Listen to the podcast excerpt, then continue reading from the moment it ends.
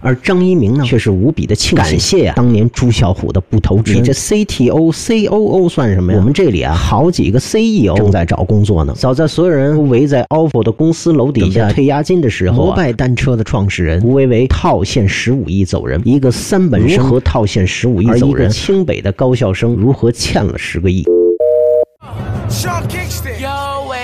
有格局的走，格局的走。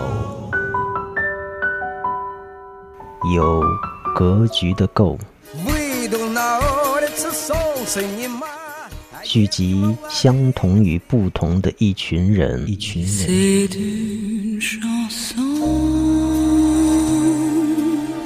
放眼更广阔的世界。欢迎来到格局够。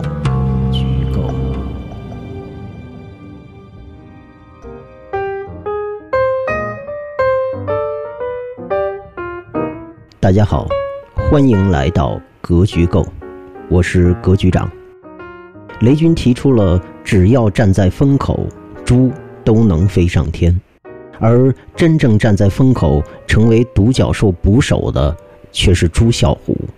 只有啊，经历过一轮风口，才知道只要有风吹起的时候啊，就有风落下的时候。而只有明智的人啊。才能在不断变换的风口中啊，真正存活下来，得到他们自己想要得到的东西。那么，谁是这一轮风口中真正的成功者？谁又是真正的失败者呢？而我们作为每一个个体，又能从这一轮的风口中学到什么呢？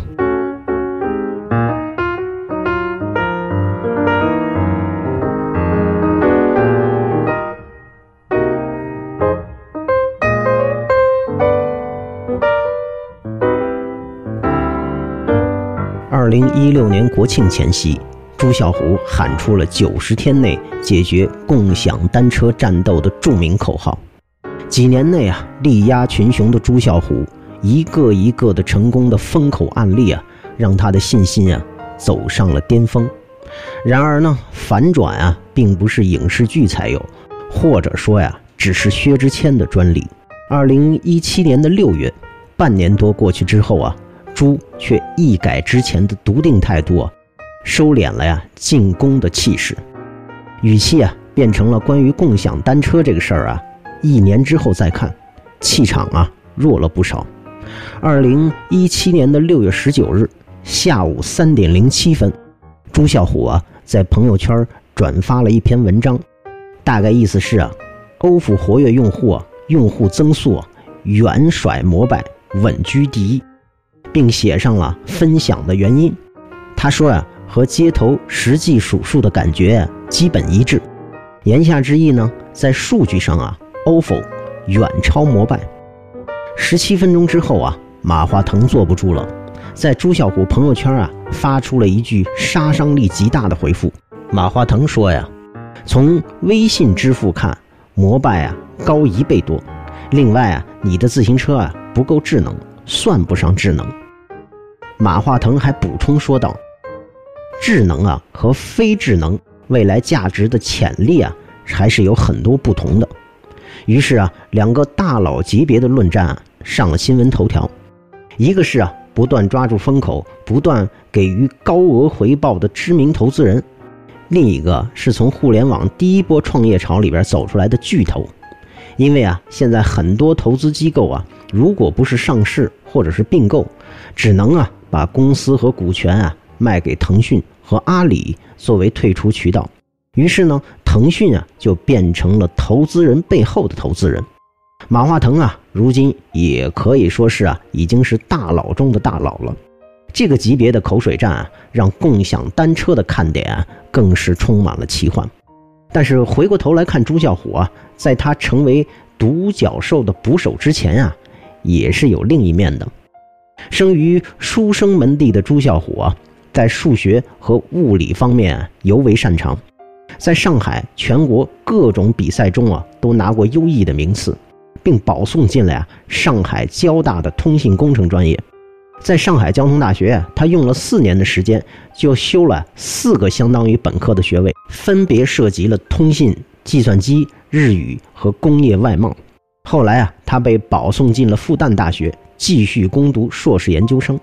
毕业后啊，到了麦肯锡工作。他曾经啊，想成为像他父亲啊，数学家朱德明一样的大学者，做呀基础物理研究。但是没想到啊，自己却卷进了商海。早在两千年，正值中国啊最早的一批互联网创业潮兴起之时，当时的朱啸虎啊和朋友意识到了互联网啊将带来巨大的变革和时代机遇。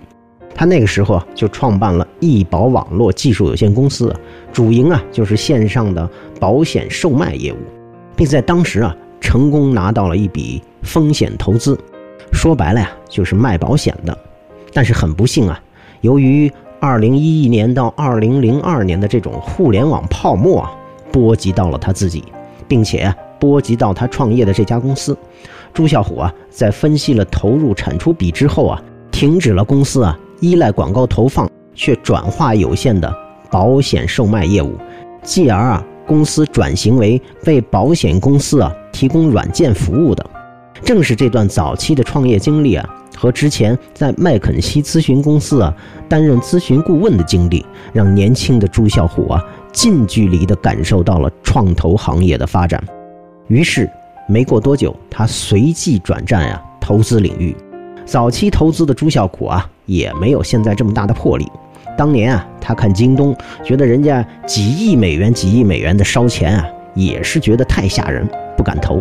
那个时候他哪里知道啊，只有刘强东。这种烧十亿美元不眨眼的创始人，才能创建一百亿美元的公司。后来啊，他押宝了百姓网，本来啊也是可以一飞冲天的，最起码呀，当时的百姓网可以跟五八同城啊、赶集啊一争雌雄。奈何呀，和创始人的意见不合，五八同城啊和赶集网在二零零一年啊有一大段时间的广告大战，搞得呀。满地铁、满公交都是小毛驴啊和杨幂的时候啊，百姓网这个时候却不敢进攻。最后啊，五八同城、赶集网不打不相识，两个人啊握手言和，跑到了美国纳斯达克敲钟。而百姓网呢，无奈之下只得灰溜溜的呀走进了新三板。除了百姓网，我们前面提过，朱啸虎啊又投资了拉手网，这本来啊也是一个机遇。他千挑万选，终于找到了一个呀和自己性格相似的创业者。奈何呢？两个人针尖对麦芒，对公司的运营啊丝毫不相让。朱啸虎推荐的人才过去啊，都被 CEO 怼了回去。这两个失败的投资啊，让朱啸虎成长了许多。但是啊，即便是后来的风口打法呀，作为一个风口的捕手，朱啸虎也有错失的时候。二零一三年初。在金沙江国贸三期的办公室里啊，张一鸣对朱啸虎说出了自己啊对今日头条 B 轮估值的期望。今日头条 A 轮的投资人王琼啊和朱啸虎是上海交大的校友，在王琼的推动下，B 轮的时候啊，张一鸣第一个啊就找上了朱啸，但是啊，朱啸虎却毫不客气地拒绝了张一鸣。按照朱啸虎的想法呀。那个时候，新浪的市值不过三十亿美元，五千万美元的估值投一个移动版的新浪，你让我怎么赚钱呢？然而啊，真的就有这么一天，令朱啸虎没有想到的是啊，在张一鸣这个看似木讷的理科男身体里啊，竟然蕴含着如此巨大的战斗力。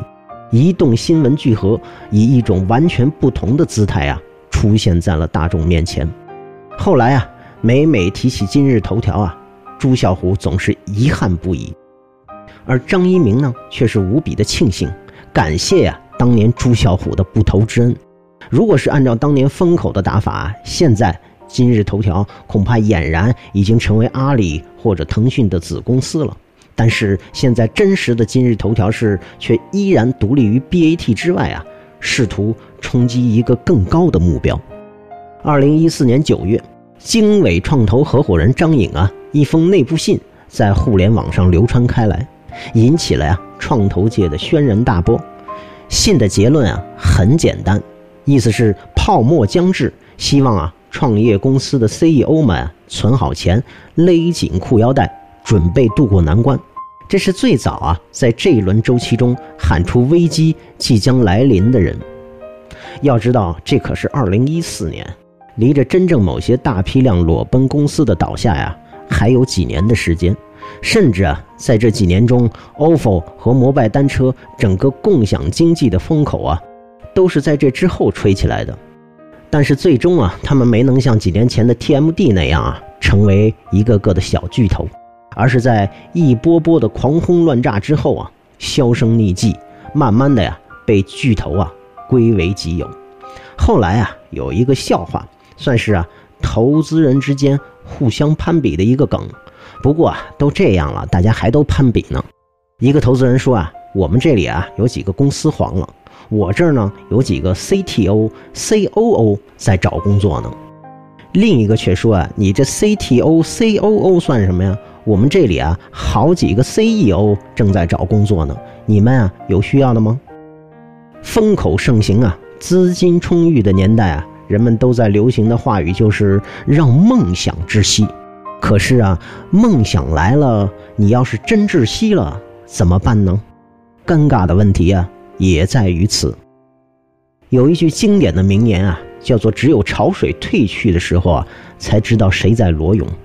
因为啊，在风生水起的时代啊，你根本没有办法分辨那个前一秒还在某个大咖论坛上高谈阔论的 CEO 啊，他自己心里啊到底是怎么想的。或许啊，只有他自己知道。如果没有新的一笔融资进账啊，他公司的故事也就走向了尽头，公司啊其实也就完了。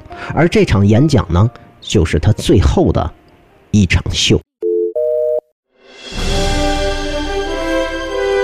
关注格局是一种信仰，是你走向成长的力量；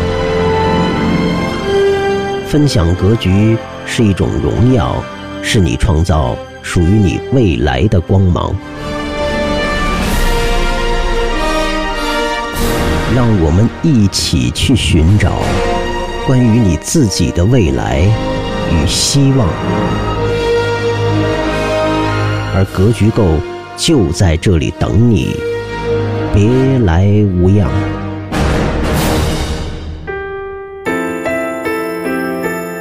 千呼万唤始出来。格局购的格局课程上线了，欢迎大家咨询 VC 大大直接购买，或者在荔枝微课搜索“格局购”直接购买。格局购的老用户可以获得更多福利权和优惠权。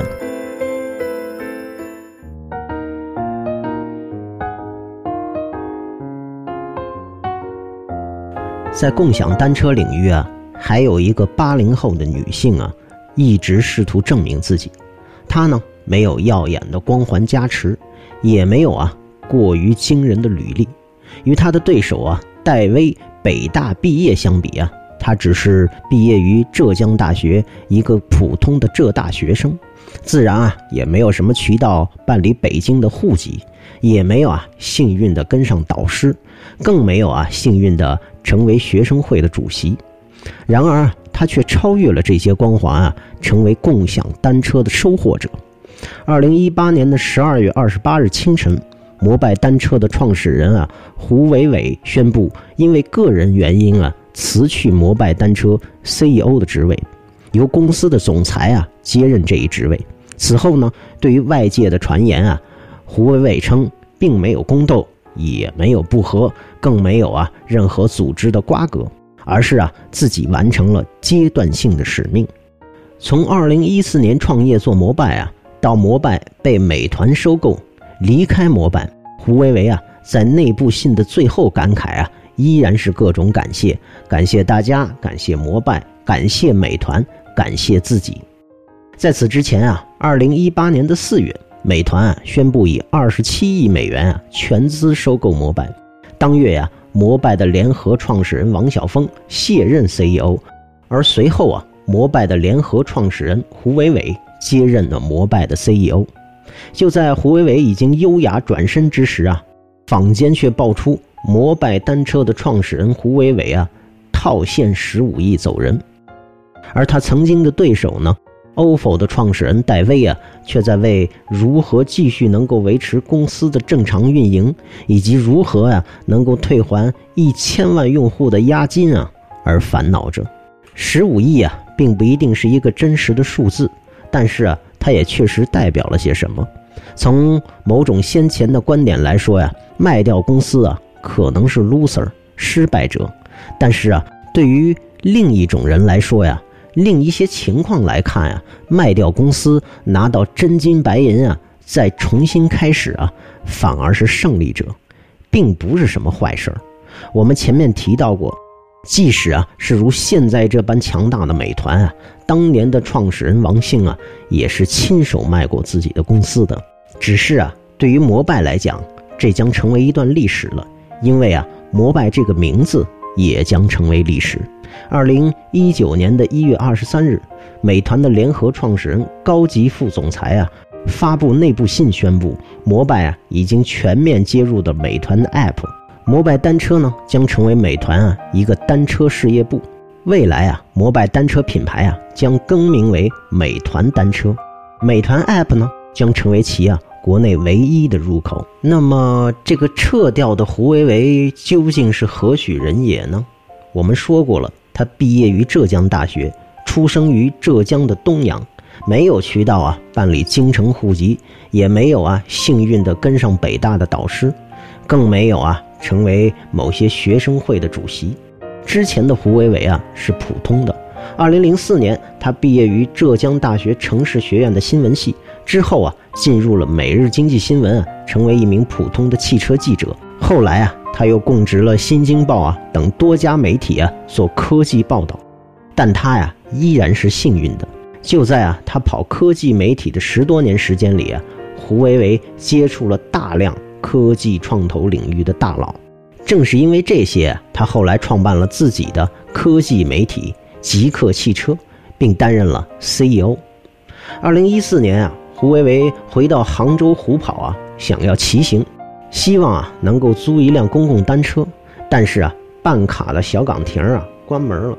最后啊这次希望中的骑行啊并没有成功。而在瑞典的哥德堡啊，他也遭遇了同样的情况，遇到了租赁公共单车的时候啊没有成功。移动互联网支付已经这么方便了，为什么一辆自行车却都骑不了呢？于是啊胡维维从汽车朋友圈里啊拉了一支团队。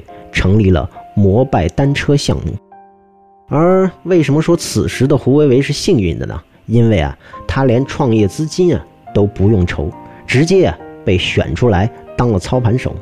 而同样和他爱上骑行、闯进了共享单车领域的 OFO 创始人戴威啊，也是一个啊一直被幸运惯了的年轻人。一贯以来啊，戴威的顺风顺水啊，让他充满了高度的自信。和固执己见，他甚至啊连投资人腾讯啊都不放在眼里，因为啊在某种观点里边，资本是绝不能干预公司的运行的。于是啊，戴威始终坚持自己。这里边啊有一大段拉锯战，就是关于啊这个校园单车究竟是应该一直待在校园里边啊，还是应该慢慢的走出校园。戴维啊当时一直坚持对公司的控制权。坚持啊，ofo 是校园单车，绝对不能啊扩散到城市当中去。而腾讯啊当时的建议啊，就是要把单车慢慢的扩散到城市当中。于是啊，矛盾就这么产生了。当戴威一而再、再而三地拒绝了腾讯的运营方案，并拒绝腾讯作为投资方之后啊，腾讯转向了摩拜单车。而此时，幸运的风口。已经开始转向。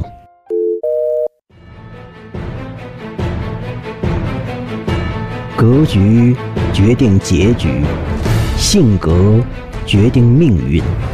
改变格局就是改变命运。什么时候告别过去的自己，开始新的人生跨越？现在由你自己决定。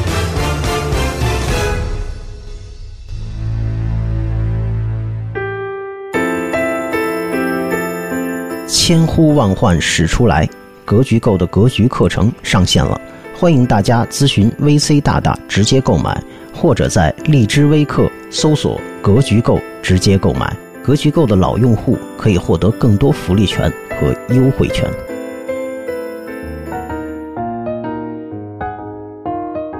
二零一四年末，中央经济工作会议上首次用了“高杠杆、泡沫化”这两个词啊，来形容当时经济所存在的问题，同时也指出啊，去杠杆不能一蹴而就，需要用时间啊来化解。然而呢？二零一五年之后，全社会的杠杆率啊却加速上升，原因啊是为了稳增长而加大了投资。二零一五年夏天，A 股地震，在美国上市的中概股啊集体褪色。二零一五年的第四个季度啊，当中关村创业大街的旅游和观光人群还没有散去的时候啊，人们开始从喜悦中啊反过味儿来，各类媒体啊。开始提及“资本寒冬”啊这样一个词，也是二零一五年底，坊间啊也开始流传着各种传闻，比如说阿里明年的校招啊，从原来的计划三千多人啊锐减到四百多人，百度呢也宣布停止了社会招聘，顶尖人才啊还需要 CEO 李彦宏的亲自特批，腾讯啊也宣布停止了外包招聘，中国三大互联网公司啊。相继停止招聘事项啊，再加上疯传的某些大公司的裁员新闻啊，人们在这个年代似乎感觉到寒冬啊，真的要来了，也让“寒冬论”这一个词火爆了一段时间。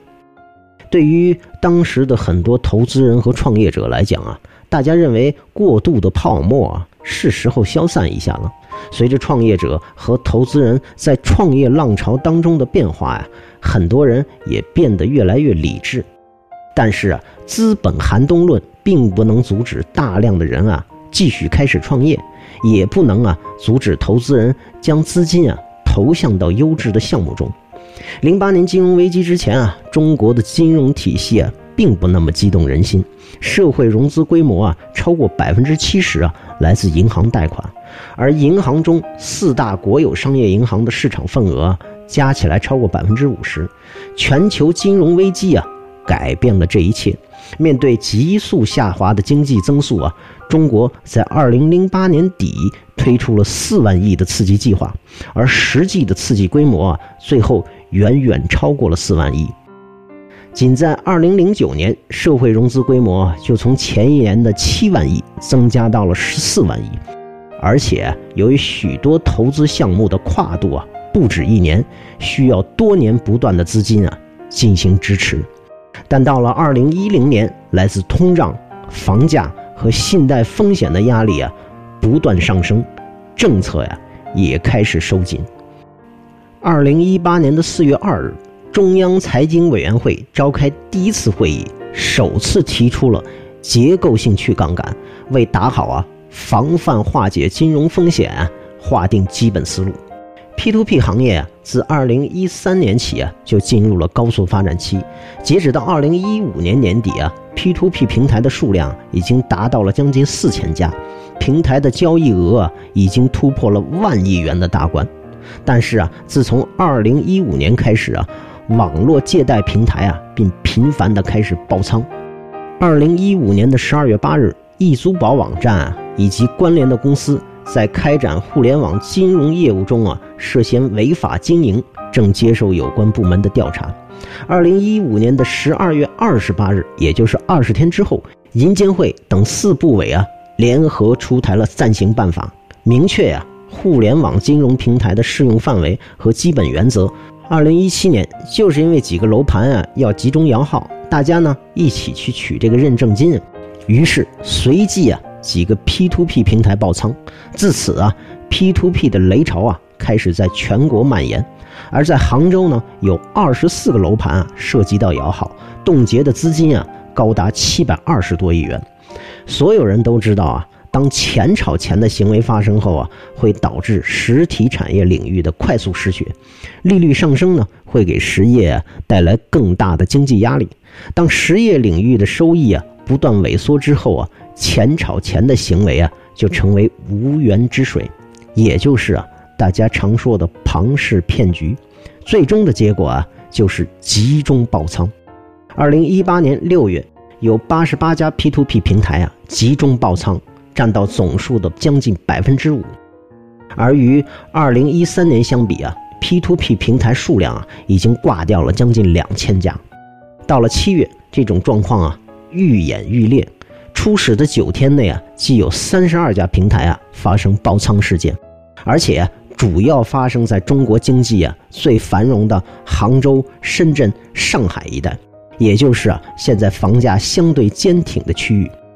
而原来啊每天都有高利息等着拿的人生赢家呀，忽然之间就变成了 P2P 的维权人士。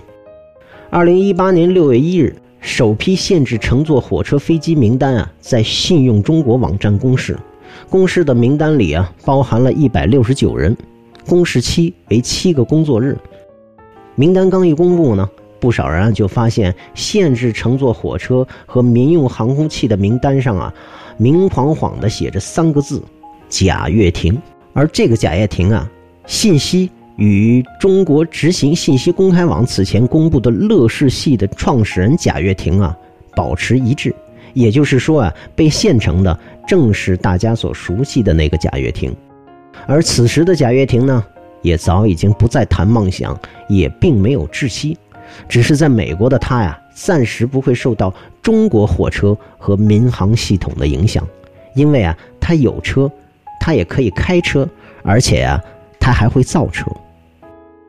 二零一八年的十月十日，胡润百富榜发布，戴威啊以财富三十亿排名九零后的第二位。但是啊，实际不到两个月之后，二零一八年的十二月四日，北京市海淀区人民法院对 OFO 公司作出了限制消费令。二零一九年的一月十四日，在中国执行信息公开网公布的限制消费人员名单里啊，二十七岁的 OFO 实际控制人啊。戴威赫然在列，曾经红极一时的共享单车啊，投资人朱啸虎认为九十天就能解决战斗的 OFO 啊，梦幻的北京大学年轻有为的创始人啊，暂时走向了他人生的低谷。而此前啊，有媒体估算，OFO 小黄车呀，还有高达一千多万人的押金还没有退还，不完全统计啊，拖欠的押金总额高达十亿。早在所有人都围在 OFO 的公司楼底下准备退押金的时候啊，二零一八年的十二月二十九日，当年啊与 OFO 齐名、毕业于浙江大学的胡维维啊，因为个人原因辞去了摩拜单车 CEO 的职位。外界的估算是啊，胡维维套现十五亿走人。媒体的新闻报道是啊，一个三本生如何套现十五亿走人，而一个清北的高校生如何欠了十个亿。被列入了失信者名单，而早在二零一八年的四月，独角兽的捕手朱啸虎早已经啊将手头的 OFO 股份啊全部售出。坊间的评论是啊，朱啸虎不但不赔钱、不欠债，而且啊是赚钱的赢家。二零一九年的三月二十八日，某企业平台的数据显示啊，锤子软件有限公司工商发生了变更。法定代表人啊，从罗永浩变成了温红喜，欠人们一个成功的罗永浩啊，并没有公开发布任何声明。二零一九年的三月三十号，由著名的网红啊，国民老公王思聪投资的熊猫直播官网啊，发布公告，宣布啊，熊猫直播正式关站。而曾经一度火爆的、火得一塌糊涂的直播风口啊，早已在短视频的风浪中啊。销声匿迹。二零一八年的七月九日，小米啊在香港上市。虽然啊短期以来经历了股价下跌，小米科技啊也越来越面临着各种质疑啊，但是啊雷军已经亲手将移动互联网时代的这个顺势而为啊做到了极致。回到现实，风口上的猪就是风口上的利益，而既然是风，有来的时候。就有去的时候，很多情况下，对于很多人来讲，迷信或者说宿命的说法就是，你一开始的选择啊，其实就决定了结局，也就是大家常说的格局决定结局，因为你啊，并不能判断风将要吹多久，而风到底啊会吹向哪里。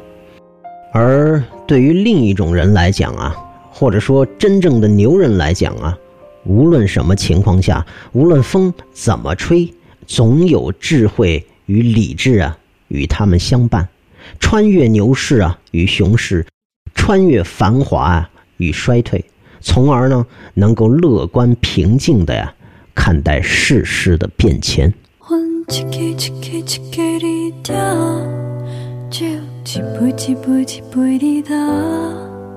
请你爱体谅我，看酒量唔好嘛，甲我冲康。时间一天一天一天的走，我一滴一滴一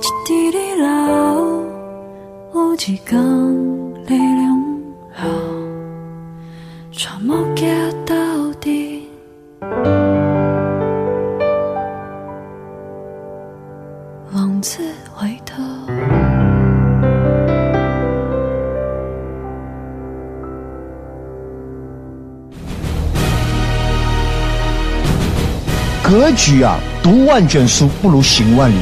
你见各种各样的人，听各种各样的事，经历各种磨难，你格局自然会高。其实每个人站的高度、角度是不一样的。性格决定命运，性。决定命，格决定运，所以性格决定命运。人的格局，每一次的灾难，每一次的挫折，每一次的沮丧，在别人抱怨别人的时候，你检查自己。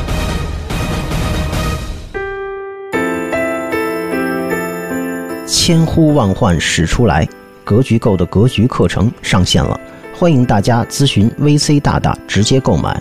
或者在荔枝微课搜索“格局购”直接购买，格局购的老用户可以获得更多福利权和优惠权。比如周星驰、冯小刚吃一下老本，把电影的成本收回来，但是群众的眼睛是雪亮的，仿佛电影市场一块投资的胜利，让你猛地一听，自动的一身鸡血满满。只要啊，我带着你，你带着钱，赚钱了数钱就可以。为什么里边老版哪吒、龙王三太子要剥皮抽筋？新版哪吒哪吒和龙王三太子成了好朋友。哪吒到底是要和好朋友一直这么好下去呢，还是要在一转身就把这个好友的筋啊抽掉？咱们下次再说。